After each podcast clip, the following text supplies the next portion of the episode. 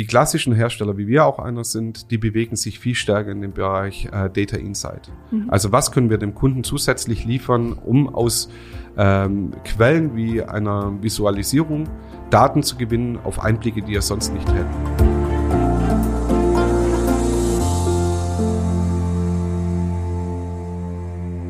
Herzlich willkommen zu einer neuen Folge Industrie 4.0, der Expertentalk für den Mittelstand.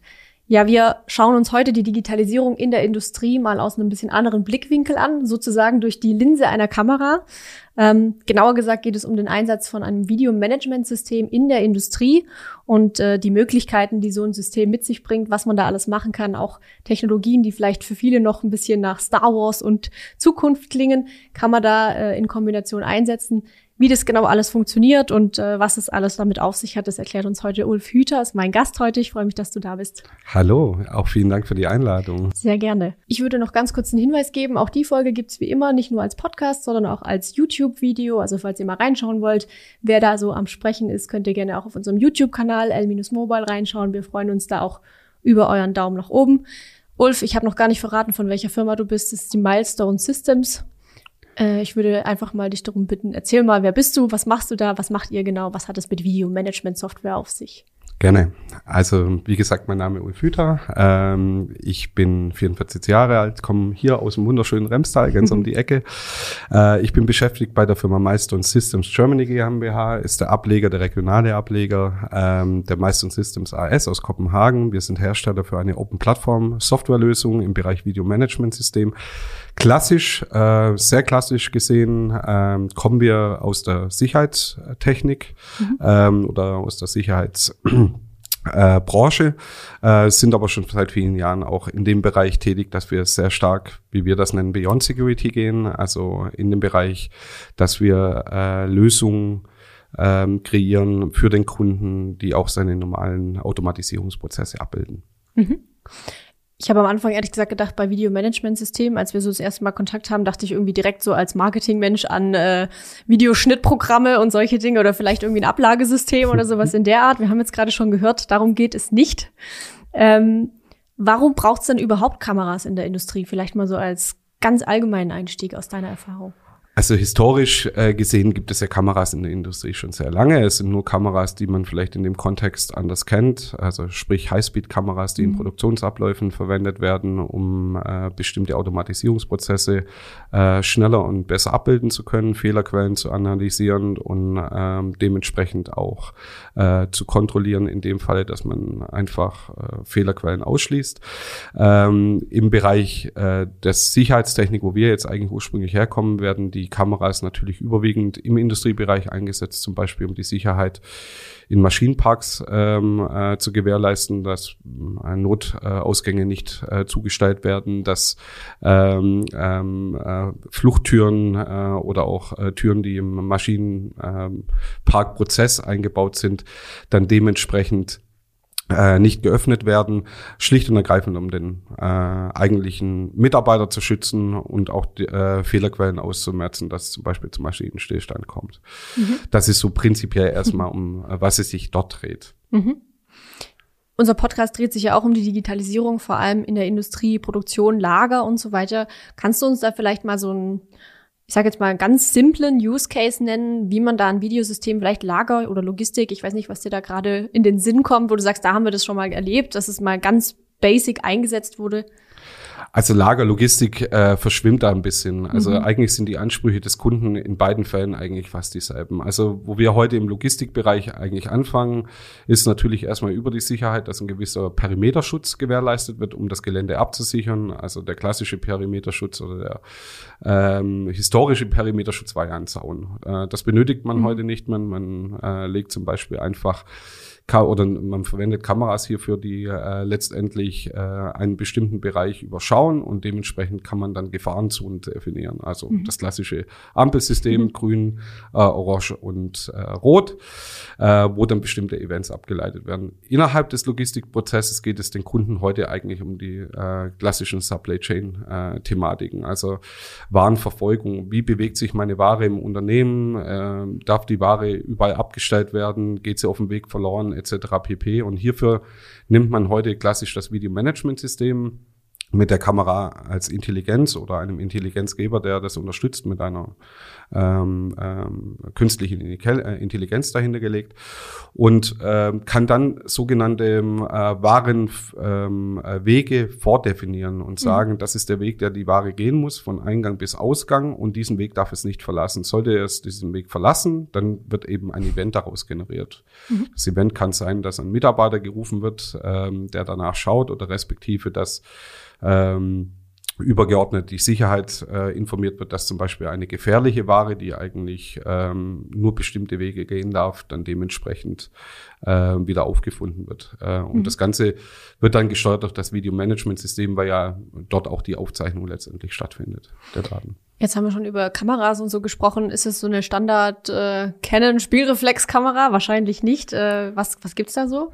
Klassisch ist es sogar so. Also vielleicht, weil du gerade Canon ansprichst, also unser Unternehmen gehört zur äh, Canon mhm. Gruppe mhm. Japan. Ähm, wir wurden dort äh, 2015 vom Unternehmen akquiriert.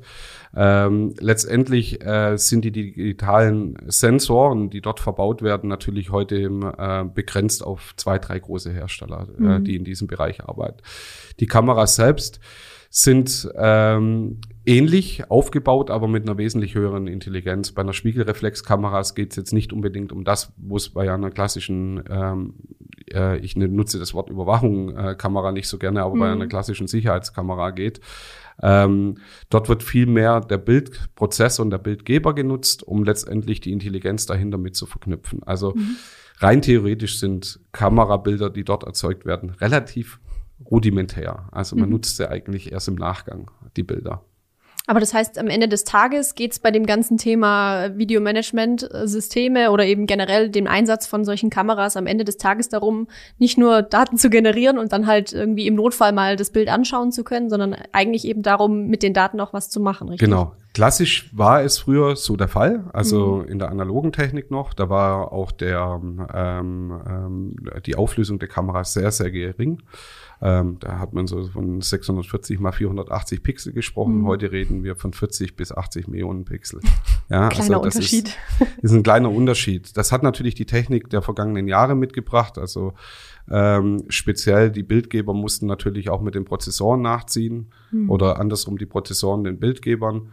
Und ähm, das äh, Thema an dieser Stelle ist äh, einfach, dass Metadaten in Bildern vorliegen. Also Daten von Daten, die man verwenden kann, um andere Dinge herauszufinden. Sprich, klassisch könnte es zum Beispiel sein Gender Age, also Alter und Geschlecht, mhm. aber auch Größen und, ähm, und Dimensionalität von einem Objekt. Mhm. Äh, das ist zum Beispiel das, was klassisch sehr stark in der Logistik zum Tragen kommt, dass man einfach Pakete auffinden kann mhm. anhand von bestimmten Parametern, die man vorher definiert hat. Mhm.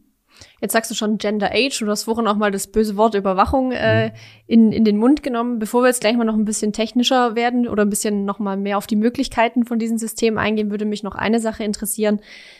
Ich stelle mir jetzt vor, äh, ein Logistikunternehmen oder wie auch immer, äh, der Chef sagt, ich finde es gut, wenn wir da jetzt mal solche ähm, Systeme einsetzen, weil das macht uns produktiver oder macht es äh, ein bisschen sicherer für uns alle oder bietet eine bessere Transparenz, Nachvollziehbarkeit von bestimmten Prozessen. Jetzt denke ich als Mitarbeiter vielleicht erstmal daran, aha, der will uns überwachen. Der will uns im Blick behalten, der will vielleicht genau wissen, äh, wann wir was wo machen. Ist das eine berechtigte Angst? Also natürlich ist es so, dass man äh, das System ist immer nur so ähm, gut wie der wie der Nutzer. Also mhm. a gibt es natürlich Datenschutzrichtlinien, die das ganz klar vorgeben, was äh, man darf und was man nicht darf. Mhm. Ähm, dafür gibt es ja häufig auch in den Unternehmen dann die Datenschutzbeauftragten. Aus der reinen Sicht der Kameratechnologie und äh, der Software als solches äh, birgt es überhaupt keine Gefahr, weil man hierfür heute einfach Techniken nutzt, die das von vornherein ausschließen. Also sei es das Vier- oder Sechs-Augen-Prinzip, wenn es darum geht, überhaupt Bilder anzuschauen. Äh, Im Prozessen wie in der Logistik oder auch in anderen Produktionsprozessen ähm, äh, gibt es eigentlich selten eine Live-Überwachung, sondern die mhm. Daten werden zwar live geprüft, aber es ist äh, letztendlich so, dass der Prozess als solches ein Event abgibt und das Event dann nachher äh, geprüft wird. Mhm. Ähm, darüber hinaus gibt es natürlich dann auch ähm, äh, die Möglichkeit, äh, sogenannte Filter zu setzen. Also das nennt man dann entweder Motion Scrambling, mhm. also dass man bewegte Bilder verpixelt, mhm. oder dass man halt ein permanentes Scrambling äh, verwendet, äh, welches prinzipiell zum Beispiel ein ganzes Bild verpixeln, weil mhm. die eigentliche Analyse ähm, ist eigentlich, findet immer im Hintergrund statt. Mhm. Und äh, darüber liegt ein Filter, der letztendlich als Overlay drüber gelegt wird und nur entfernt werden kann, wenn zum Beispiel der Datenschutzbeauftragte dabei ist, der äh, oder der ähm, der Betriebsrat dabei ist, je nachdem, wie das Unternehmen das mhm. definiert. Aber das wird ganz klar äh, und ganz stark an äh, dem äh, Nutzer angelehnt. Und wir arbeiten natürlich darüber hinaus, und das ist auch das, was wir mit dem Kunden immer besprechen, dass wir alle Verantwortlichen auch aus diesem Bereich mit an den Tisch holen, damit wir einfach diese Ängste nehmen können. Mhm. Ich glaube, das ist ein ganz wesentlicher Aspekt, dass man die Leute mit an den Tisch nimmt und nicht irgendwie nachher vor vollendete Tatsachen stellt. Absolut, absolut. Mhm. Super spannend, vielen Dank. Ich habe jetzt gerade schon versprochen, äh, wir schauen uns jetzt mal ein bisschen noch mehr die Möglichkeiten an. Du hast schon mal das Wort KI erwähnt oder mhm. äh, Events auslösen. So die erste Stufe war quasi, hast du vorhin schon mal kurz gesagt, historisch gesehen Sicherheitskameras, die einfach irgendwie einfach mal einen bestimmten Bereich überwachen und man kann halt zur Not nachvollziehen, wer ist wann zum Beispiel wo reingegangen. Dann gibt's so diese zweite Stufe, das hattest du jetzt gerade schon mal erwähnt, mit diesem Event, was ausgelöst wird. Kannst du uns da noch mal ein Beispiel nennen dafür? Also die Events sind natürlich immer abhängig von dem, was der Kunde sich wünscht, was äh, ausgelöst werden soll. Also mhm. nimmt man mal klassisch eine KI her, äh, die man zum Beispiel sagt, bei einem Verschrumpfungsprozess äh, in einem Logistikunternehmen, wenn ein Paket verschrumpft wird, mit einer, äh, mit einer Folie drüber, geht es darum, dass man natürlich überprüfen möchte, ist dieses Paket ordentlich ähm, äh, verpackt worden oder weist es noch Mängel auf, also wenn es mhm. um die mhm. Dichtigkeit oder wie auch immer geht. Die KI als solches überprüft erstmal den Zustand. Mhm. Und sollte die KI ein äh, Problem feststellen, dann wird ein Event generiert, das wir weiterleiten. Wo das hin abgeleitet wird, äh, hängt vollkommen vom Nutzer ab. Das kann ein übergeordnetes System sein, an dem mhm. wir das weitermelden, um einfach Fehlerquellen zu dokumentieren und dann dementsprechend das Ganze in den ähm, in den Bereich zu verschieben, wo äh, das Paket überhaupt gar nicht die, das Haus verlassen darf. Ähm, oder es sind eben direkte Live-Events, die äh, dementsprechend jemand auf den Plan rufen, der das sich darum kümmern muss. Also mhm. klassisch, Maschine wird abgeschaltet, äh, bis Fehler behoben ist. Mhm. So kann man sich das vorstellen. Wie erkennt die Kamera das? Die Kamera erkennt es an klassischen äh, Parametern, die man in der Analytik vorgibt. Also muss ich heute zum Beispiel eine Person vorstellen. Wir tun nicht die Person in einer Analyse äh, analysieren, sondern wir analysieren das Skelett.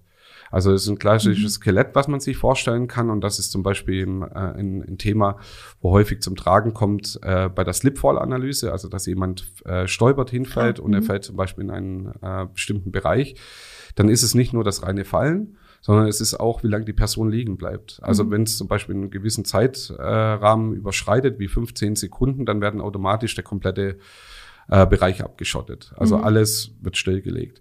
In Maschinenbereichen direkt, wo ein Roboter zum Beispiel tätig ist, würde sofort immediately der komplette Prozess beendet werden. Dass es mhm. einfach gar nicht erstmal zu dem Vorfall kommt, dass eine Person in einem Gefahrenbereich liegt. Mhm. Ähm, analytisch gesehen ist es einfach, ähm, wir reden von Pixelverschiebungen. Ja, also ähm, das sind deswegen auch die Auflösung der Kamera sehr wichtig. Je mehr Auflösung, desto mhm. mehr Pixel, desto äh, stärker ist der Bereich, den man mehr oder weniger definieren kann von einer Analyse äh, her gesehen. Kurze Unterbrechung in eigener Sache. Wenn ihr die Themen, die wir hier im Podcast besprechen, spannend findet, dann habe ich da noch einen ganz heißen Tipp für euch. Schaut unbedingt bei lmobile.com slash Veranstaltungen vorbei und meldet euch für eins unserer zahlreichen Online-Events an. Ihr könnt von überall aus teilnehmen. Wir freuen uns, wenn ihr dabei seid.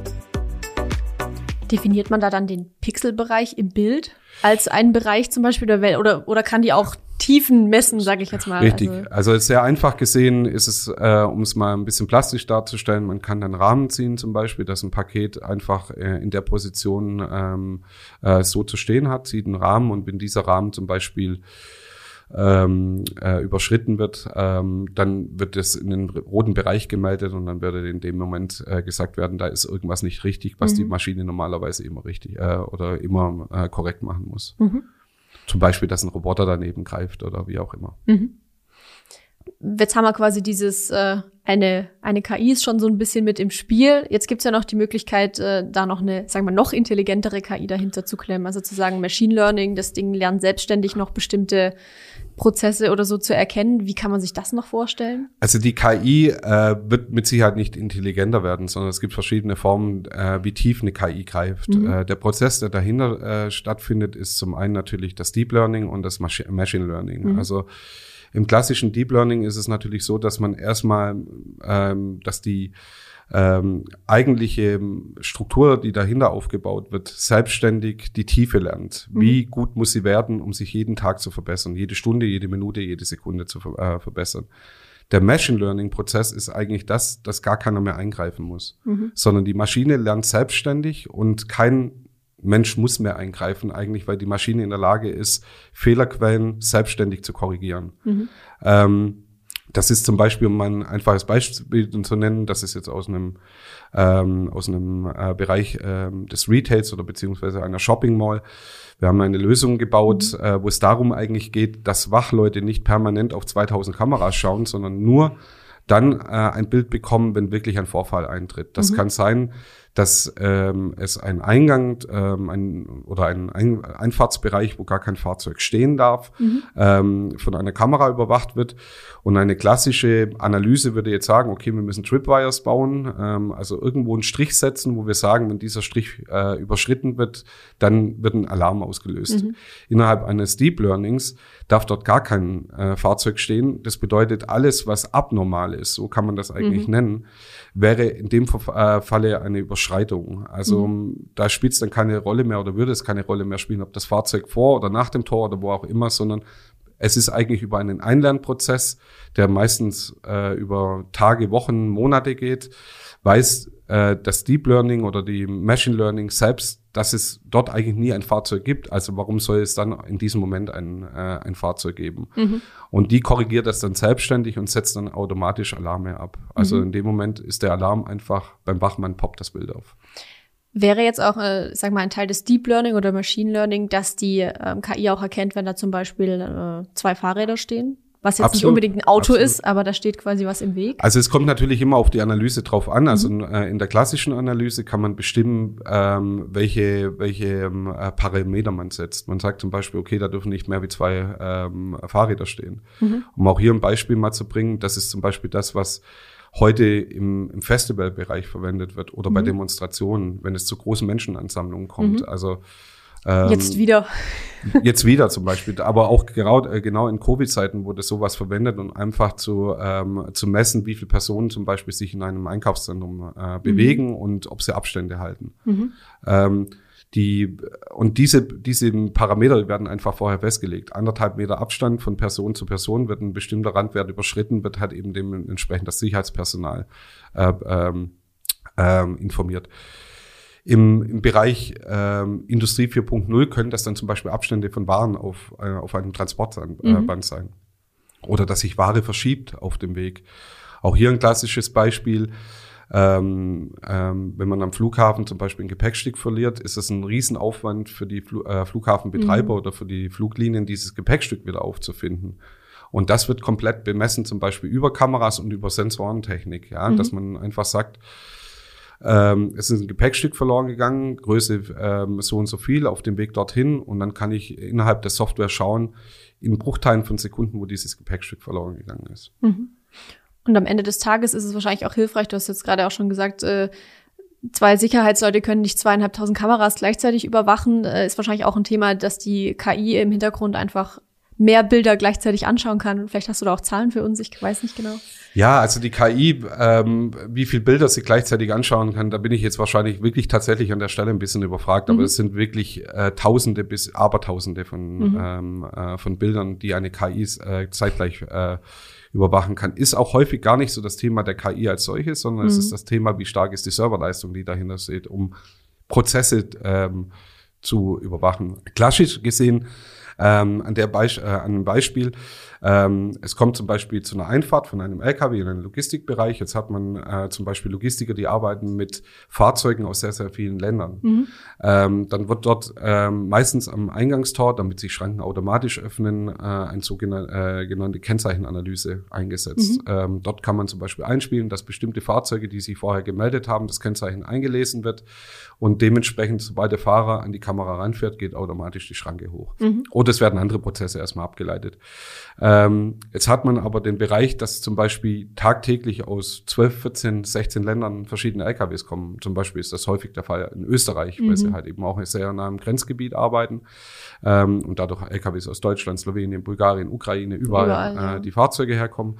Und fahrt jetzt ein Fahrzeug an die Schranke ran, muss es in der Lage sein, äh, eine Kennzeichenerkennung innerhalb von Bruchteilen von Sekunden das Kennzeichen zu erkennen und auch das Land zu erkennen, weil das mhm. ist wiederum wichtig für den Kunden, um zum Beispiel eine Analyse zu fahren, wie viele LKWs zum Beispiel bei ihm tagtäglich aus jenen Ländern kommt, mhm. damit er einfach das besser zuordnen kann, wo die LKWs herkommen.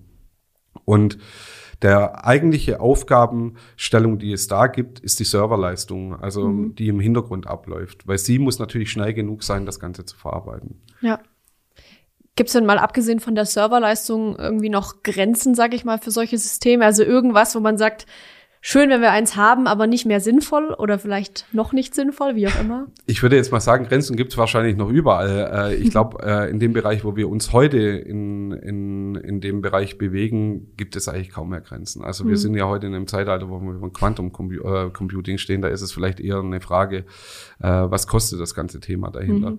Die klassischen Prozesse, die heute eingesetzt werden, ähm, muss man sagen, da hat die Industrie, also speziell die Chip-Hersteller und auch die Prozessorenhersteller, Hersteller schon einen solchen Fortschritt, ähm, dass es eigentlich nach oben hin keine Grenzen mehr gibt. Also ganz im Gegenteil, es wird ja heute in die Cloud ausgelagert. Mhm. Ähm, da ist es dann eher Bandbreitenthematik. Wie sieht es in deiner Erfahrung nach, du hast gerade schon das Thema äh, Kosten ein bisschen angesprochen oder so ein bisschen angeschnitten, äh, das Thema Kosten-Nutzen aus? Also ich vermute, es hängt vom Use Case ab, aber vielleicht kannst du uns da mal ein bisschen Einblick geben. Also klassisch gesehen äh, ist es heute so, dass ähm, ähm, von der reinen Kameratechnik die Kameras heute schon so eine unheimliche Intelligenz mitbringen, äh, dass vieles nicht mehr ist, wie es noch vor fünf Jahren war, dass man mhm. eigentlich äh, sehr teure Analysen ähm, äh, separat äh, erwerben musste. Vom Kosten-Nutzen-Faktor fängt es heute in unserem Bereich bei einer Kamera an mhm. und äh, geht in die Hunderttausende. Ja? Mhm. Äh, je nachdem, äh, wie weit es vernetzt wird, wie Kunden zum Beispiel global aufgestellt sind, mhm. dass sie sagen, wir haben noch eine Produktionsstätte in, äh, in Ungarn, aber noch eine in den USA und wir wollen das Ganze aber managen aus Sulzbach an der Moor, dann ist das durchaus möglich also das ist zu schaffen. Genau. Ansonsten ist es der Vorteil natürlich einer, einer offenen Plattform, wie wir sie auch äh, dementsprechend ähm, als auch der erste weltweit überhaupt ähm, auf den Markt gebracht hat, für den Kunden im Baukastenprinzip. Mhm. Der Kunde, wir besprechen mit dem Kunden erstmal seine Pain Points. Äh, klassisch gesehen ähm, gibt es erstmal ein Grundkonstrukt, wo er schon kennt. Mhm. Äh, häufig wissen aber Kunden gar nicht, was eigentlich damit alles angestellt mhm. werden kann. Und das kitzeln wir auch so ein, ein Stück weit raus raus und sagen dann, wo sind denn eigentlich deine Weak Points, wo sind denn deine Pain Points, wo können wir anarbeiten?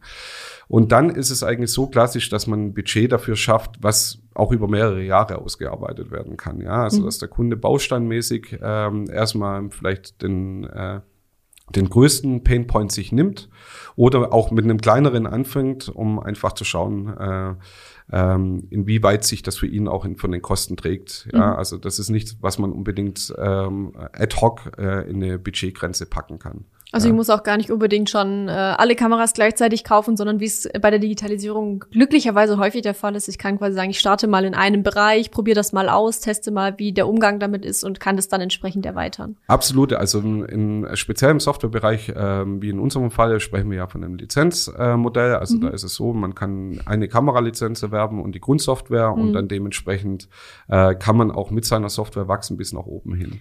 Ähm, Muss ich die Hardware kaufen? Äh, die Hardware, das hängt jetzt davon ab. Also wir arbeiten heute in mehreren Bereichen. Also das äh, speziell im, im Bereich, wo man Kameratechnologie einsetzt, äh, ist es im Privatunternehmen häufig so, dass der Eigentümer häufig sagt, er möchte die Bilder bei sich im Hause haben, mhm. er möchte die nicht irgendwo in eine Cloud verschicken. Mhm. Äh, die Angst kann ich da häufig nehmen, weil das äh, eine Cloud ist heute so sicher, dass man eigentlich äh, das nicht mehr unbedingt tun muss. Aber es obliegt natürlich im Kunden. Also man fährt eigentlich ein zweigleisiges Modell, einmal die mhm. physikalische.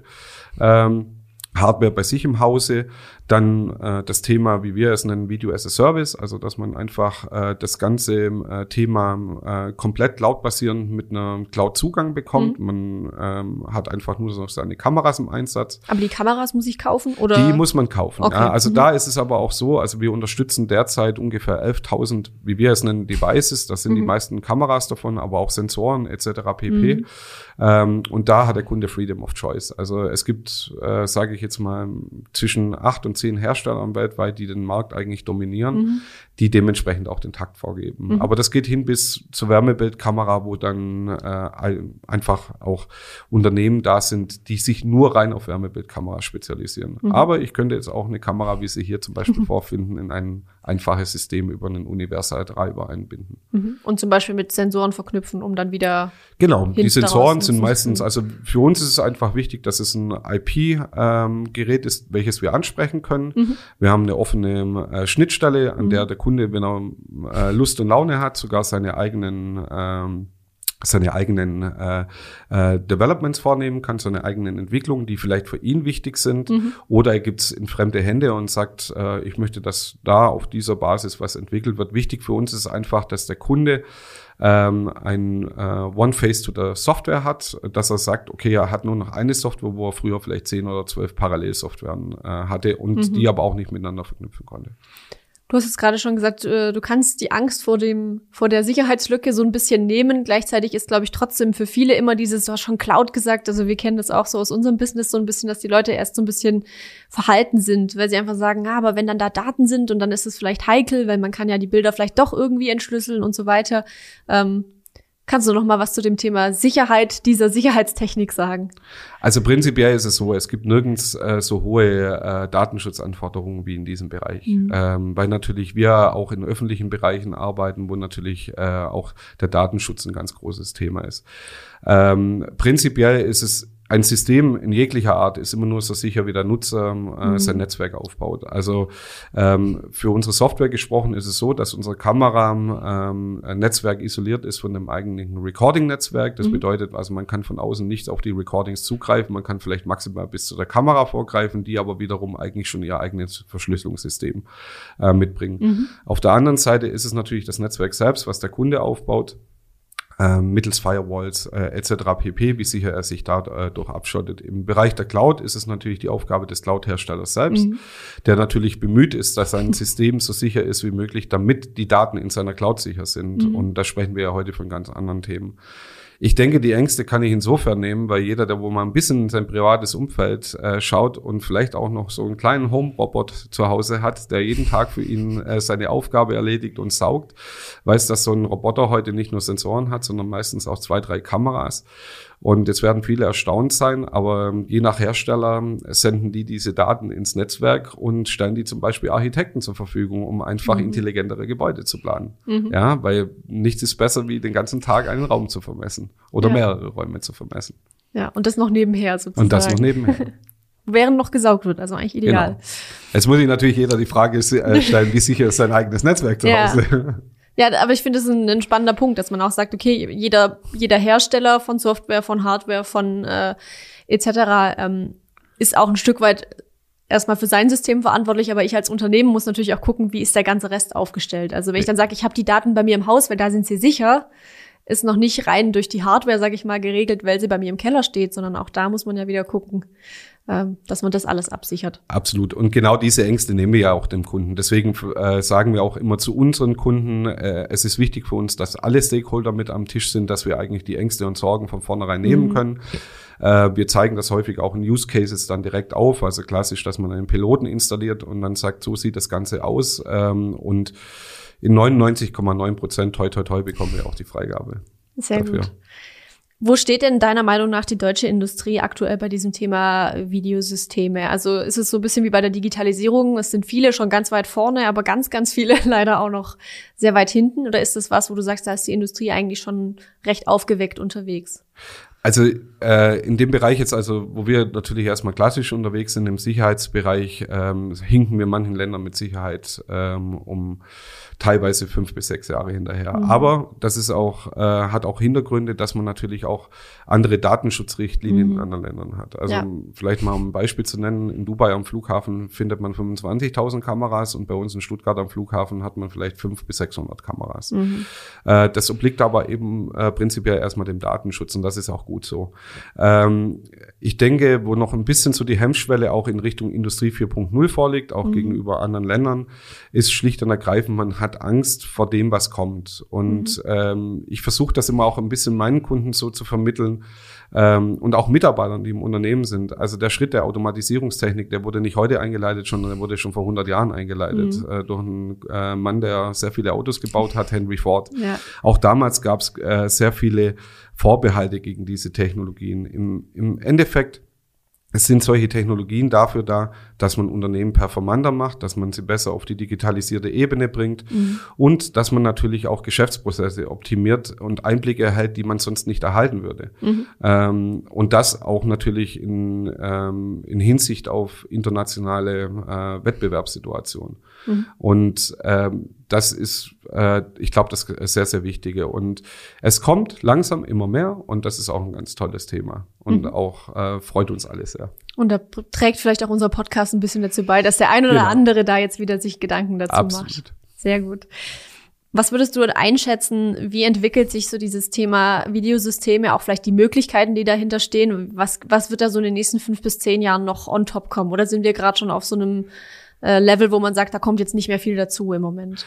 Also klassisch gesehen, äh, wo, wo sich der Markt im Sicherheitsbereich zum Beispiel die letzten 20 bis 25 Jahre äh, bewegt hat, das ist ein Markt, der wird sehr äh, kommod, sage ich jetzt mal. Mhm. Da ist es eher so, dass der Bereich mittlerweile ähm, ja sehr stark in, in den Bereich klassische Sicherheit abdriftet. Mhm. Ja, also Sicherheit ist ein sehr umfangreicher Begriff, da gehört ja auch Zutrittskontrolle dazu mhm. etc. pp.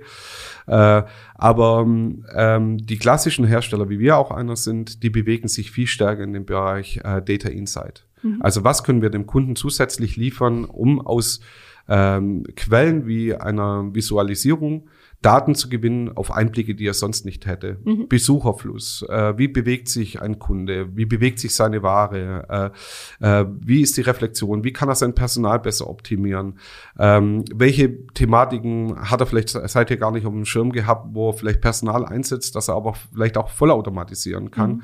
wo er das Personal dann wieder intelligenter an einer anderen Stelle einsetzt.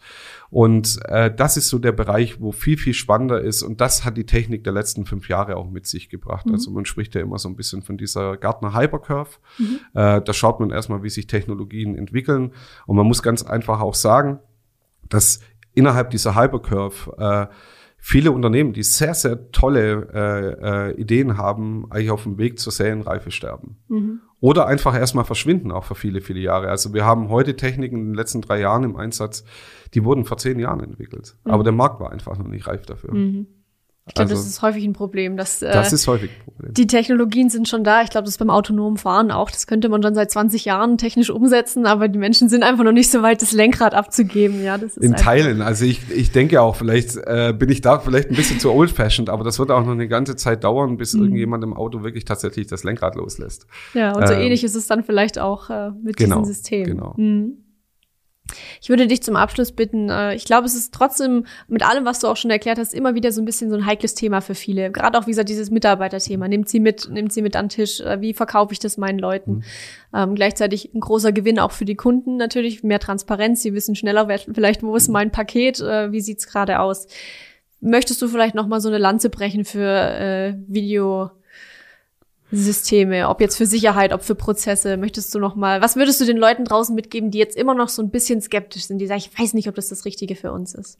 Also die was ich nur mitgeben kann, es gibt nichts, wo man äh, den Datenschutz nicht einhalten kann. Mhm. Ja, also es ist immer eine Auslegung der Anlage und vor allem ist es die Beratung, die es natürlich nachher mit sich bringt beim Kunden. Also ähm, das Thema Videotechnik ist ein sehr weitreichender Bereich mhm. und er hat sehr viele Facetten, die man berücksichtigen muss. Mhm. In der Planung einer, einer Videotechnik jeglicher Art, ob es jetzt ein äh, Prozess ist, der ähm, in einem Unternehmen stattfindet, um zum Beispiel Prozesse zu optimieren, oder ob das der reine Sicherheitsaspekt Aspekt ist, man muss sich Zeit dafür nehmen. Mhm. Man muss viele, viele äh, Dinge berücksichtigen, ein Lastenheft führen, auch abhaken, ob man das alles erreicht hat.